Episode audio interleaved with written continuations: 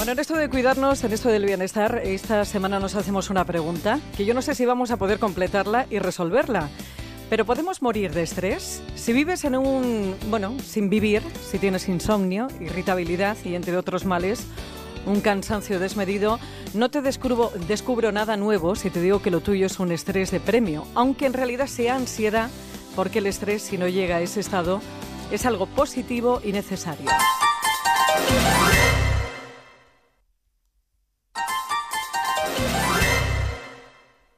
Estrés existe desde siempre, desde que el hombre estaba en las cavernas y tenía que hacer frente al ataque de algún animal y se preparaba su cuerpo para salir huyendo.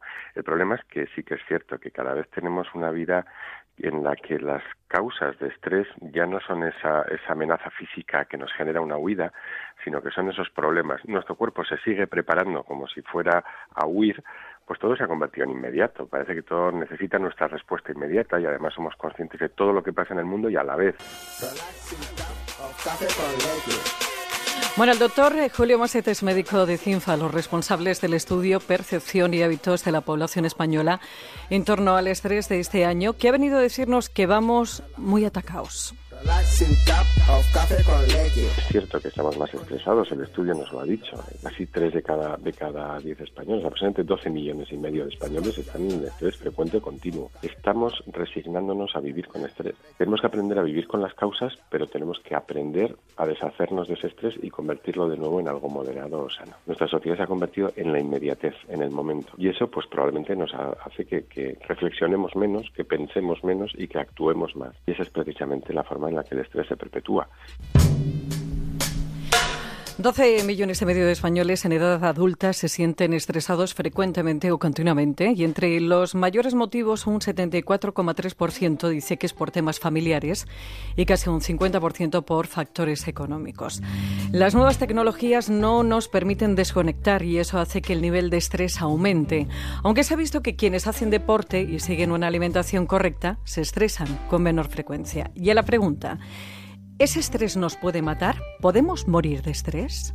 De estrés no, pero sí que es cierto que si el estrés se continúa en el tiempo acaba socavando nuestra salud y puede generar pues problemas emocionales, ansiedad, depresión y puede provocar problemas físicos que pueden llegar a ser graves como cardiovasculares, eh, dermatológicos, neurológicos. Cuando el cuerpo se prepara para esas posibles amenazas se liberan pues cortisol, se libera adrenalina, noradrenalina, que lo que hacen es pues prepararnos físicamente, ¿no? Y mantener la mente más despierta, esa frecuencia cardíaca, llega más sangre a los músculos.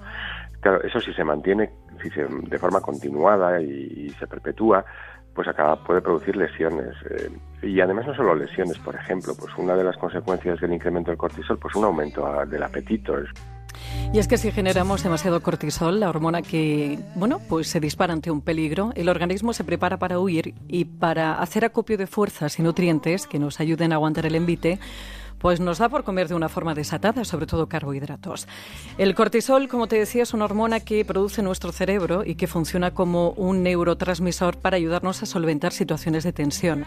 Pese a la mala fama que tiene, el cortisol es bueno porque nos mantiene activos durante el día y se va reduciendo durante la tarde-noche, alcanzando niveles mínimos cuando llega la hora de conciliar el sueño.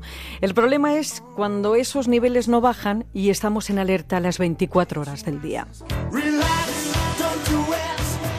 Síntomas de que estamos estresados y tenemos unos altos niveles de cortisol que hay que bajar cuanto antes. Pues fíjate, falta de sentido del humor, insomnio, cansancio sin una actividad que lo justifique, irritabilidad, gula desmesurada, dolores de cabeza y musculares, problemas de concentración y rendimiento, orina frecuente, diarrea, estreñimiento, infertilidad, cambios en la menstruación y pérdida de memoria. Son, bueno, pues indicadores de cuidado, estamos, eh, el estrés empieza a superarnos. Pero también es cierto que además es curioso porque tanto el insomnio como la irritabilidad y el cansancio son causa y consecuencia. Es decir, si estamos estresados aparece el insomnio, pero además si dormimos mal nos levantamos pues bueno, con, poca capacidad, nuestra capacidad de resistir al estrés acaba de disminuir y por lo tanto eso nos vuelve a impactar y nos volverá a generar insomnio. Con lo cual hay que salir de esos círculos viciosos, aprender a romperlos y, buscar esas vías para, para no estar en esa continua sensación de sufrimiento. Pues sí, es cierto lo que dice el doctor, si nuestra respuesta al estrés se activa con demasiada frecuencia, es más difícil relajarnos y entramos en bucle, llegando a enfermar. Dice el estudio que las mujeres nos estresamos más que los hombres, una de cada dos lo sentimos con frecuencia frente a uno de cada tres hombres que los menores de 45 años presentan un grado mayor de estrés que quienes han superado esta edad y que por ocupación los estudiantes son los que más estresados están, seguidos de los parados y los autónomos. El estrés sí lo que acaba haciendo es acelera nuestra vida y digamos que vivimos la vida de una forma más rápida, con lo cual nos caen más años de respuesta física de los que realmente nos correspondería. Puede incluso haber, pues, pues por ejemplo, pérdida de cabello, eh, alteraciones dermatológicas que también contribuyen a la apariencia de estrés. Y es que hay investigaciones que aseguran que el estrés mantenido en el tiempo también desata un desequilibrio, bueno, desata de por sí un desequilibrio bioquímico que puede provocar enfermedades como la diabetes y la resistencia a la insulina o síndrome metabólico, hipertensión, depresión, úlceras digestivas, problemas cardiovasculares, además de bajar la guardia de nuestras defensas y hacernos más débiles ante virus y bacterias. Y ahora es cuando llega la moraleja. Somos demasiado reactivos. Quizás deberíamos aprender que una acción no necesariamente requiere nuestra acción y reacción inmediata.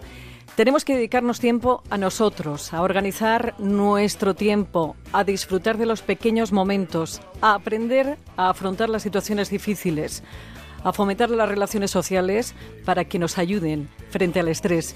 Y cuando todo esto se, se escapa a nuestro control, buscar ayuda profesional.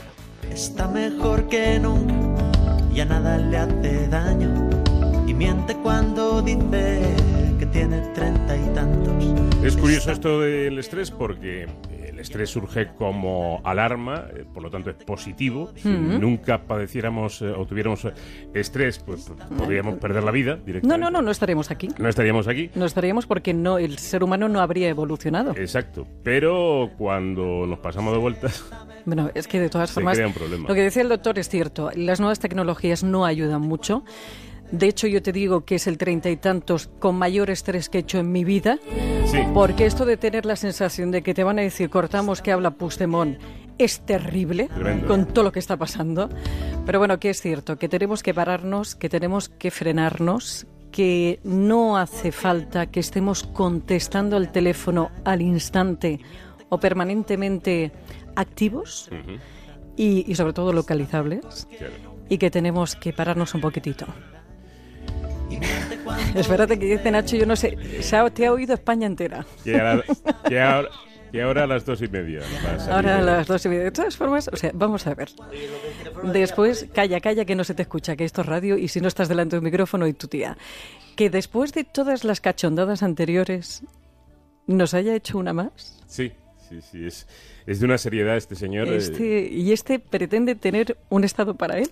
Eh, eso parece avisa, anuncia que va a comparecer a la una y media. Esto es algo muy serio. cuando un país está pendiente de tu comparecencia, eh, hay que ser un poquito serio. Pero lo hizo con el Parlamento catalán. Lo, ha hecho con mil historias. O sea, ya, está. Ya, vale, ¿no? También necesitamos una reflexión como medios de comunicación. Porque es que no podemos hacerle la cama a este hombre. No, no, no, no conviene, no conviene. Bueno, eso, que para resumir lo del estrés y lo de las nuevas tecnologías, Acordémonos que no hace tanto tiempo, Pepajea, mm. no existían los móviles. No existían. Yo se lo cuento a mi hija y se pone blanca. Y respirábamos. Sí. Y no nos pasaba nada. Sí. Es más, ibas a casa de un amigo en bici, haciendo tropecientos kilómetros, llegabas y el tío no estaba. Sí. Y te daba igual. No pasa nada. No pasaba nada. O te decían, no puedo salir. Mm. Y tú decías, oh, pues vale, ya vuelvo mañana. Y no pasaba nada. Y ya está. Y ya está. Así que un poquito, es verdad que muchas veces estamos metidos, como decíamos, en un ritmo de vida que necesitamos ayuda profesional y, hay que hay que cogerla ¿eh? y hay que bueno pues estar en terapia y, coger un buen psicólogo o una buena psicóloga que nos ayude te recuerdo que tenemos un Twitter que es arroba el 30 menos Paco lo sabe todo el mundo se escribe con, número, ¿eh? arroba treinta y tantos onda cero para cualquier sugerencia o consulta en este correo electrónico treinta y tantos arroba onda cero punto es para volver a escucharlo o recuperar algunos anteriores en onda cero.es barra treinta y tantos. Y tienes más información en y en el blog treinta y tantos que también encuentras en Celebrities de Antena 3 Televisión. Muy bien, Pepis, gracias. Hala, no te estreses. No, de momento me voy a sonar la nariz, por lo tanto, mm, cortadme el micro un poquito, por favor. Los fines de semana hablamos de nuestra